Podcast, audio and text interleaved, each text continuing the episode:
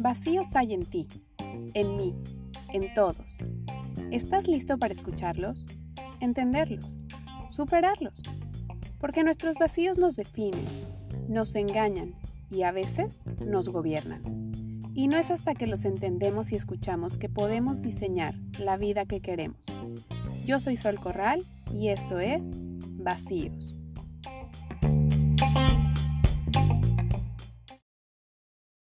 Hola, hola. Bienvenido al capítulo 20 del podcast. Y gracias por estar aquí y por dejarme acompañarte un ratito en tu día. Hoy te quiero platicar que me metí a un curso y hace aproximadamente dos semanas me dejaron la tarea más boba y a la vez la más difícil que he tenido en mi vida. La tarea era escribir quién soy. Cuando escuché la pregunta que tenía que hacerme, pensé, qué fácil. Es una tarea que ya alguna vez en la vida me habían dejado. Pero además, qué fácil escribir algo sobre alguien con quien he vivido toda mi vida y a quien aparentemente conocemos tan bien. Qué fácil escribir algo sobre ti mismo. La cosa se empezó a complicar en el momento que agarré la libreta y el lápiz para contestar la pregunta y las ideas no empezaron a fluir tan rápido como me esperaba. Y es por eso que hoy te quiero hablar de este tema y hacerte esa misma pregunta que a mí me dejaron hace dos semanas. ¿Quién eres? ¿Hace cuánto no te lo preguntas? ¿Te lo habías preguntado alguna vez? Bueno, primero puede que tu respuesta sea sí, claro. Esa pregunta me la hicieron en una clase de filosofía o de orientación hace años. Pero aquí la cuestión está en revisitarte, en regresar a verte y preguntarte quién eres hoy. Porque puede que definitivamente no seas la misma persona de hace 20, 16 o 3 años. Incluso puede que no seas la misma persona que hace dos meses. Y sí, aunque en esencia seguirás siendo la misma persona, tal vez te des cuenta que ya han cambiado tus prioridades tu escala de valores, gustos, creencias o lo que te gusta o no te gusta hacer. Esta es una de las preguntas existencialistas más profundas y quizá una de las más antiguas que nos hemos preguntado a lo largo de la historia como seres humanos. Y aunque pareciera muy obvia y seguramente en el momento que te lancé la pregunta, ¿quién eres? Te surgieron de inmediato respuestas como, ay, pues muy fácil, soy Juan, María, Pedro, Erika o tu nombre, soy mamá o hija de, soy ingeniero, abogada, mercadóloga, arquitecto o cualquiera que sea la profesión a la que te dediques, soy católico, cristiano o la religión que profeses, soy un hombre o una mujer de ojos cafés, pelo negro y mido un metro diez o cualquiera que sea tu descripción física, pero si alguna de esas cosas cambiara, ¿seguirías siendo tú? Entonces, ¿quién eres? Si dejaras de ser abogada, ama de casa, mamá, si perdieras o cambiaras tu trabajo, ¿dejarías de ser tú? Si te pintas el pelo, si te arreglas algo del cuerpo, si pierdes un miembro de tu cuerpo en algún accidente, subes o bajas de peso o cualquier otro cambio físico que se te venga a la mente, cambias de creencias, de religión, de estatus, ¿dejarías de ser tú? Si te mudas de país, cambiaras de idioma o incluso si adoptaras una nacionalidad diferente a la que hoy tienes, ¿cambiaría quién eres? Si te hubieran dado en adopción cuando naciste y tuvieras otro nombre, otra familia, idioma, creencias, educación, costumbres, tradiciones, ¿dejarías de ser tú? Y aquí, en principio, una parte de mí creería que sí, porque una de las respuestas que yo encontré en esta búsqueda es que somos ese conjunto de ideas, creencias, vivencias infantiles y la suma de todo lo que he experimentado a lo largo de mi vida y que me ha llevado a construir lo que considero real y que nos han ido moldeando, por decirlo de alguna manera, y generando ciertos sentimientos, emociones y reacciones a lo que nos pasa a raíz de estas vivencias. Incluso creo que la percepción de lo que es justo, la libertad y de los valores tienen que ver con ese ambiente en el que creciste, de las experiencias que viviste. Si naciste en un tipo de familia con más o menos recursos, más o menos conservadora, con más o menos oportunidades. Pero entonces, ¿eso es lo que eres? Si cambiaran todas estas variables que tuviste más o menos de manera aleatoria, ¿dejarías de ser tú? ¿Qué pasaría si cambiaras de creencias? Si pensaras que eso que seguiste por tanto tiempo ya no es tanto lo que crees, si tu rutina se modificara, si cambiaras por completo tu alimentación, tus horarios, hábitos, trabajo, tu look, ni aún así dejarías de ser tú habría una parte de ti que permanecería intacta, tu esencia. Si nos vamos a la epigenética, hay una parte que es la epigenética conductual, que cree que hay una parte de las vivencias emocionales de nuestros antepasados que se quedan guardadas en nuestro ADN, por lo que no solo heredamos la parte física de nuestros padres, abuelos y bisabuelos, chequen esto, sino también heredamos eventos y sucesos que ellos vivieron. Así que hay una parte de nosotros que siempre se mantiene, que va ligada no tanto a lo que hacemos o dejamos de hacer, de vivir, de experimentar o de las coincidencias aleatorias de vida, que tienen que ver con el ambiente o el lugar en el que nacimos, la nacionalidad y nuestras creencias. Entonces, después de todo este rollo, del que espero no haberte enredado tanto, somos más que un cuerpo, una creencia, o más de lo que hacemos o tenemos. Somos la suma de cuerpo, mente, alma y espíritu, y una no puede existir sin la suma de las otras para que tú seas tú. Y es por eso que debemos tratar de mantener una sincronicidad entre estas cuatro partes de nosotros mismos y escuchar a cada una de ellas por separado, tratando de entender cómo nos hablan y cuáles son sus necesidades, tratando de mantener una congruencia entre ellas. Y aquí me entra una duda. Si entendemos que somos más que solo la mente o el cuerpo, ¿Te has puesto a pensar la cantidad de veces que nos clavamos con nuestras ideas? Si encontramos a alguien que piense diferente a nosotros, a veces nos sentimos atacados porque pensamos que es un ataque directo hacia nuestro ser.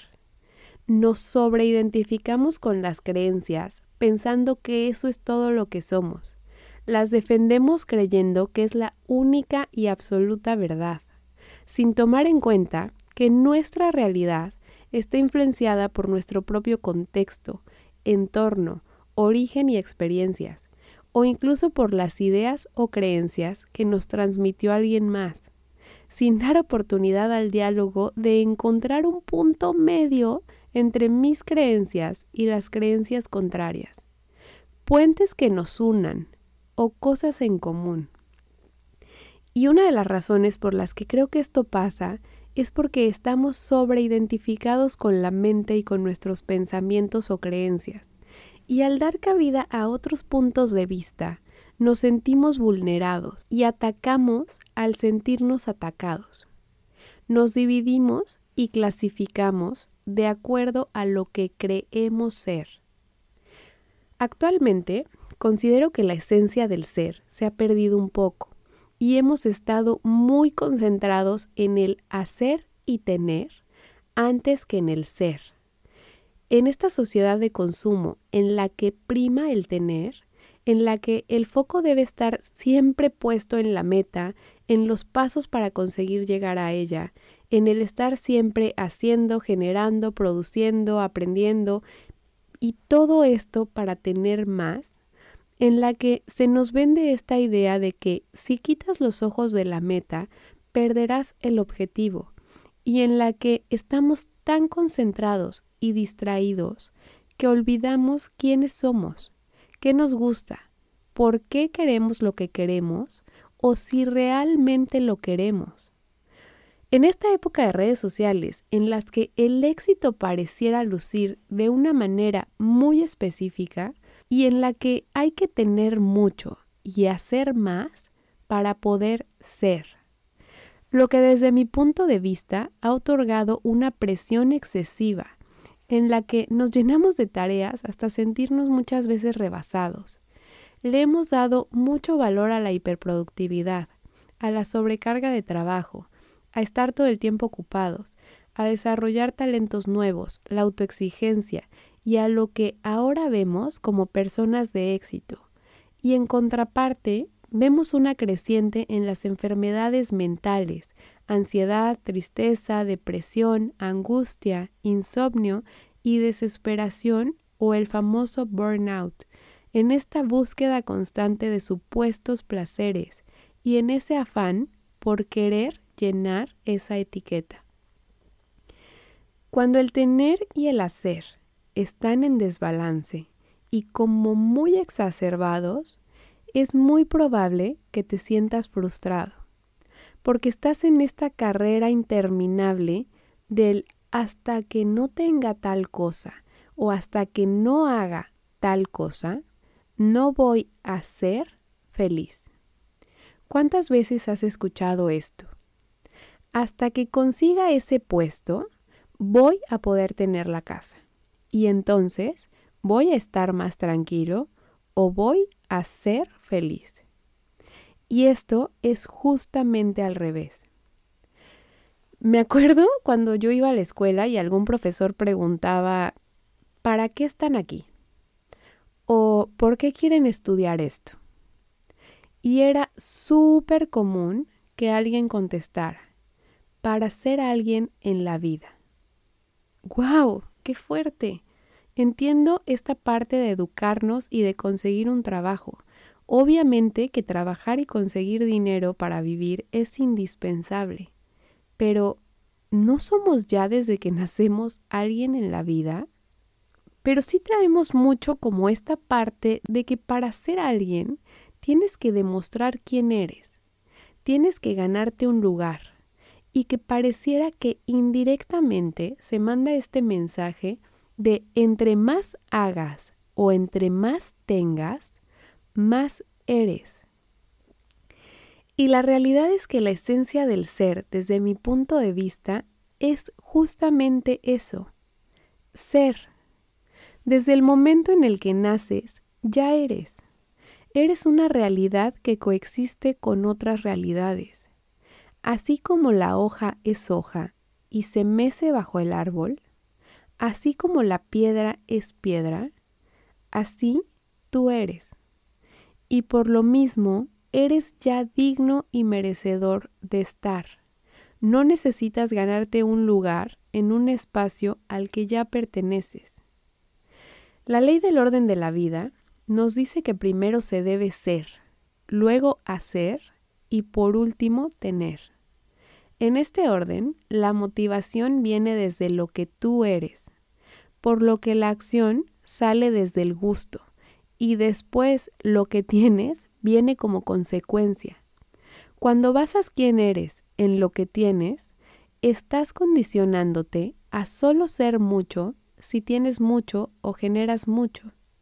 Y creo que esta idea de que cuando tengas tal o cual cosa alcanzarás la felicidad en muchos casos existe el riesgo de que cuando llegues a la meta que pensabas que te haría feliz o a ese objetivo, te des cuenta que en realidad no es eso lo que querías o no es eso lo que necesitabas. y puede que toques con infelicidad o con un gran vacío. El ser tiene que ver más con el autoconcepto, con eso que tú crees que eres, cómo te percibes a ti misma o a ti mismo. Teniendo en cuenta que a veces nuestro autoconcepto está un poco influenciado por lo que otros creen, piensan o te han dicho sobre ti. Así que, si quieres saber quién eres, puedes empezar a preguntarte acerca de tus habilidades, valores, fortalezas, aptitudes y oportunidades. ¿Qué disfrutas? ¿Para qué haces lo que haces?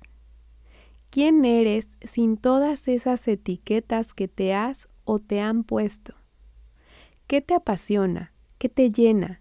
¿Qué te hace levantarte todas las mañanas? ¿Cuál es tu motivación?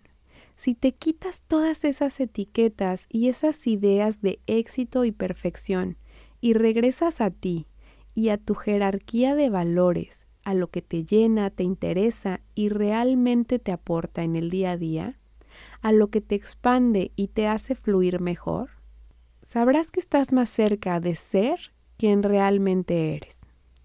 Por último, me gustaría invitarte a observar la naturaleza, a ver cómo los animales son, cómo viven y existen en una naturaleza perfecta, solo siendo, sin demostrar nada, habitando su espacio.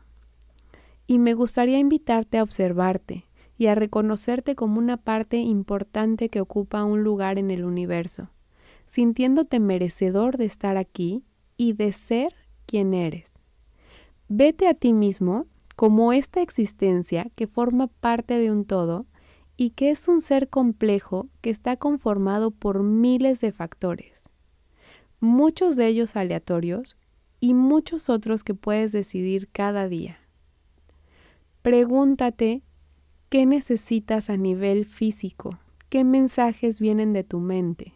Escucha tus necesidades espirituales y trata de actuar en congruencia con ellos.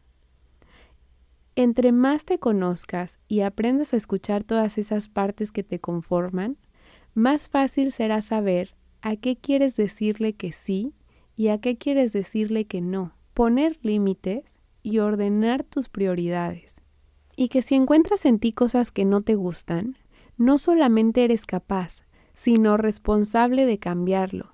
Y aún así, una parte de ti seguirá siendo tú que todos los días tienes la oportunidad de moldear ciertos aspectos de quién eres, de quién quieres llegar a ser y que solo de ahí podrás partir para hacer eso que te lleve a lo que deseas tener. Hasta aquí llegó el episodio de hoy. Si te gustó, por favor, califícalo y compártelo. Nos vemos el próximo miércoles con un episodio más. Adiós.